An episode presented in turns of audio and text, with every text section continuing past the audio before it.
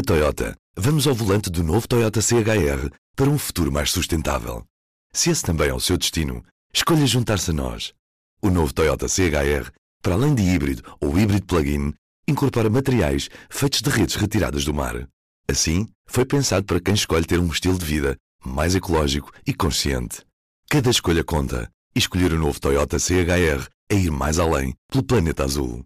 Saiba mais em toyota.pt. Viva! Hoje é o 37º dia de guerra. P24, ligação Ucrânia. Eu sou o Ruben Martins. E eu, a Carolina Amado. Num episódio dedicado exclusivamente ao que se está a passar na Ucrânia e às consequências para o mundo. Hoje, o diretor-geral da Organização Internacional para as Migrações, numa entrevista exclusiva às jornalistas do público, Helena Pereira e Ana Dias Cordeiro. António Vitorino começa por adiantar os números de refugiados que tem conhecimento à data de hoje. Estamos a chegar aos 4 milhões eh, de refugiados que saíram da Ucrânia e para os países limítrofes e depois para os restantes países europeus. Há 6 milhões e meio de ucranianos que estão em sítios que não correspondem ao seu local normal de residência, isto é, que foram deslocados internamente por causa uh, da guerra, e calculamos que haja cerca de 12 milhões de ucranianos que estão em localidades, cidades, sítios que estão sob ataque e que de alguma forma estão, portanto, uh, não só sob essa pressão, mas também com uma mobilidade muito difícil. O caso mais evidente e mais dramático é o caso de Mariupol, eh, onde a situação humanitária é verdadeiramente terrível. O, o, governo polaco já pediu ajuda à comunidade internacional para ajudar realmente a resolver este problema. Não sei se tem condições sozinho de resolver, não é?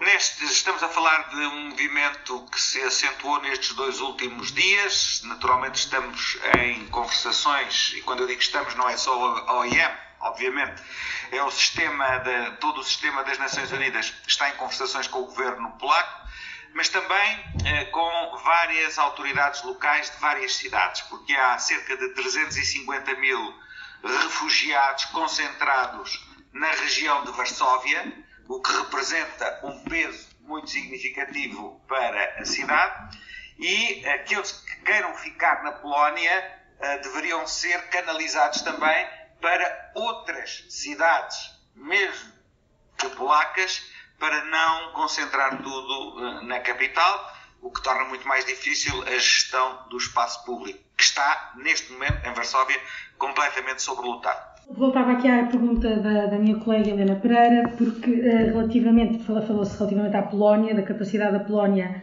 acolher, uh, mas também falamos de outros países que também estão a, a receber muitos refugiados. Uh, como é que se vai encontrar aqui uma solução, seja dos países, seja comum, não é? Do, do, tanto europeia comum, para que estes problemas se resolvam? Porque parece um pouco que estamos todos um pouco à espera que, que a guerra acabe para as pessoas voltarem para a Ucrânia, mas pode não ser assim, infelizmente. Até aqui, eh, as decisões de onde é que os ucranianos se dirigem, para onde é que os ucranianos se dirigem, têm sido deixadas exclusivamente à vontade das próprias pessoas. Eh, há casos diferentes entre si, porque vários países eh, de fronteira são países da União Europeia. E a esses países uh, aplica-se uh, o Estatuto da Proteção Temporária, que, uh, que reconhece aos refugiados o direito de se deslocarem para onde quiserem e de se fixarem em qual país pretenderem. Há um caso especial, que é o caso da Moldova, que não é um país da União Europeia, onde a OIM e o Alto Comissariado dos Refugiados tem estado uh, a organizar voos uh, de refugiados para, neste momento, uh, nove países europeus que se mostraram disponíveis para os, os acolherem. Portanto, as soluções que são encontradas por cada um dentro do espaço europeu são soluções ao abrigo das regras aplicáveis da proteção temporária. É o caso, por exemplo, de Portugal, onde há cerca de 30 mil pedidos de proteção uh, temporária. No caso da Moldova, que não é um país da União Europeia, há uma situação específica desenhada para a Moldova, até porque é um país bastante pequeno, com muitas vulnerabilidades, tem 2 milhões e 700 mil habitantes.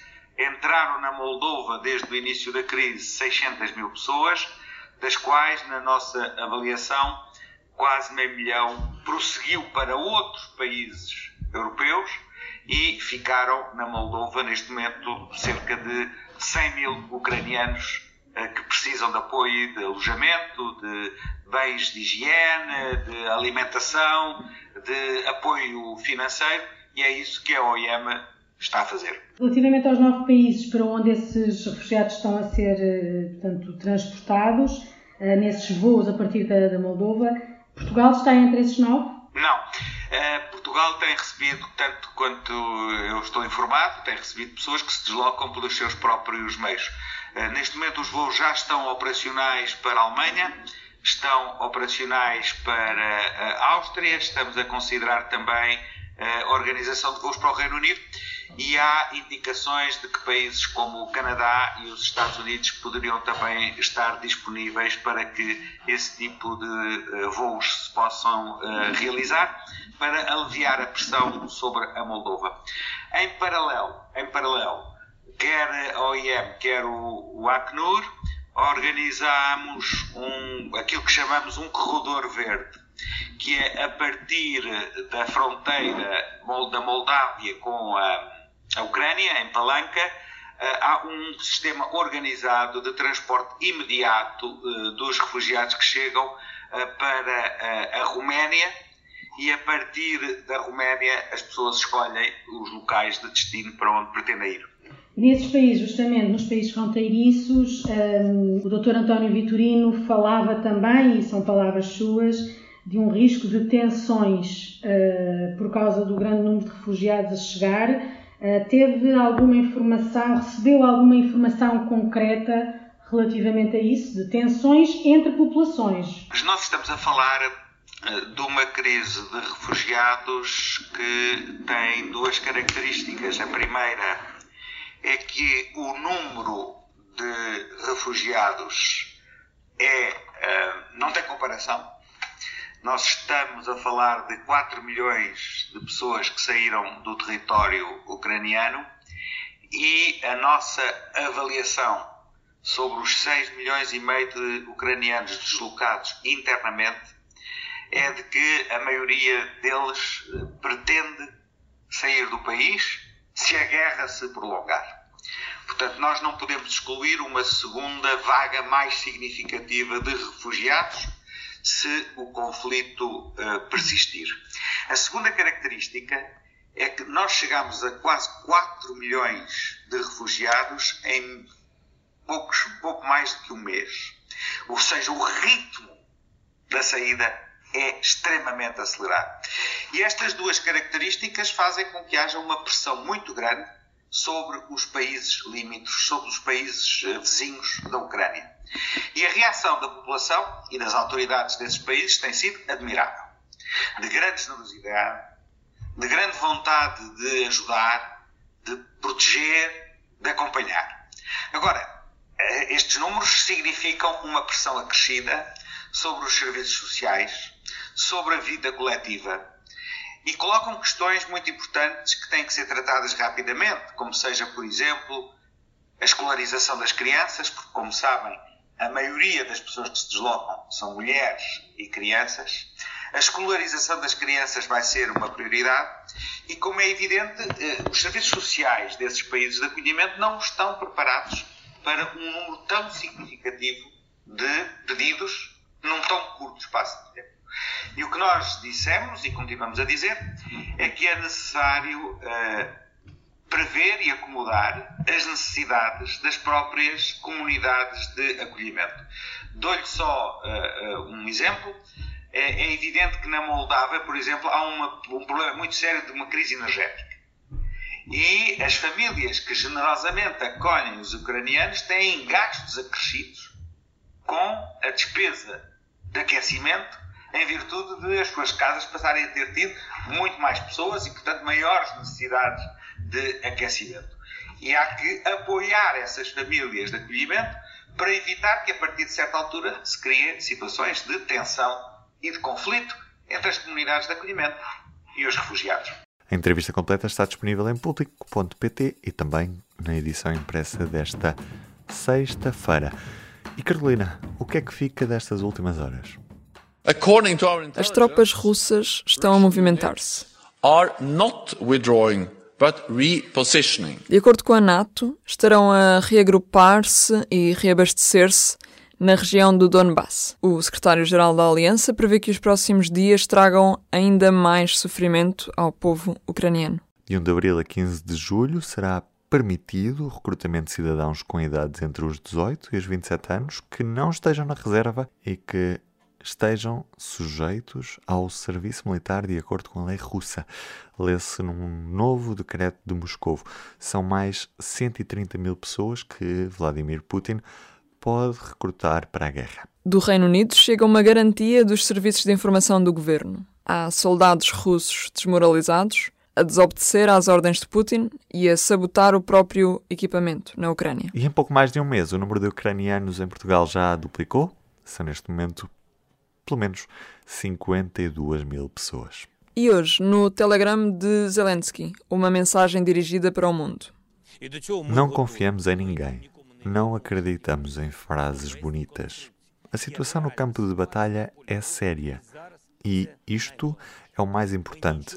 Não vamos abdicar de nada. Vamos lutar por cada metro da nossa terra, por cada pessoa. Se lutarmos juntos pela liberdade e proteção da democracia, temos o direito de pedir ajuda. Memória eterna a todos os que já morreram pela Ucrânia. E neste P24 Ligação Ucrânia temos ainda espaço para o som do dia. Que nos é trazido, como sempre, pelo David Pontes. We have heard the recent statements that Russia will scale down military operations around Kiev and in northern uh, Ukraine. But Russia has repeatedly lied about its intentions. So we can only judge Russia on its actions, not on its words. Por esta altura seria bom poder acreditar na Rússia. O anunciado fim dos ataques a Kiev poderia significar uma nova abertura para negociações, uma esperança, mesmo que tenue, num caminho para a paz negociada que evitaria milhares de mortes e mais destruição. Infelizmente, como avisa Jens Stoltenberg, o secretário-geral da NATO, as movimentações militares russas podem não significar a retirada, mas sim o reposicionamento de forças, sublinhando o responsável da NATO que esta alteração não significa que o objetivo de Moscou tenha mudado. Os próximos dias ajudarão a perceber o valor real do que anuncia a Rússia. Esta foi a nona edição do P24 Ligação Ucrânia. Este programa contou com a edição de Ruben Martins e Carolina Amado. Estamos de volta na segunda-feira. Até lá, tenham um bom fim de semana. Até segunda. O público fica no ouvido. Na Toyota, vamos ao volante do novo Toyota CHR para um futuro mais sustentável. Se esse também é o seu destino, escolha juntar-se a nós. O novo Toyota CHR, para além de híbrido ou híbrido plug-in, incorpora materiais feitos de redes retiradas do mar. Assim, foi pensado para quem escolhe ter um estilo de vida mais ecológico e consciente. Cada escolha conta e escolher o novo Toyota CHR é ir mais além pelo planeta azul. Saiba mais em toyota.pt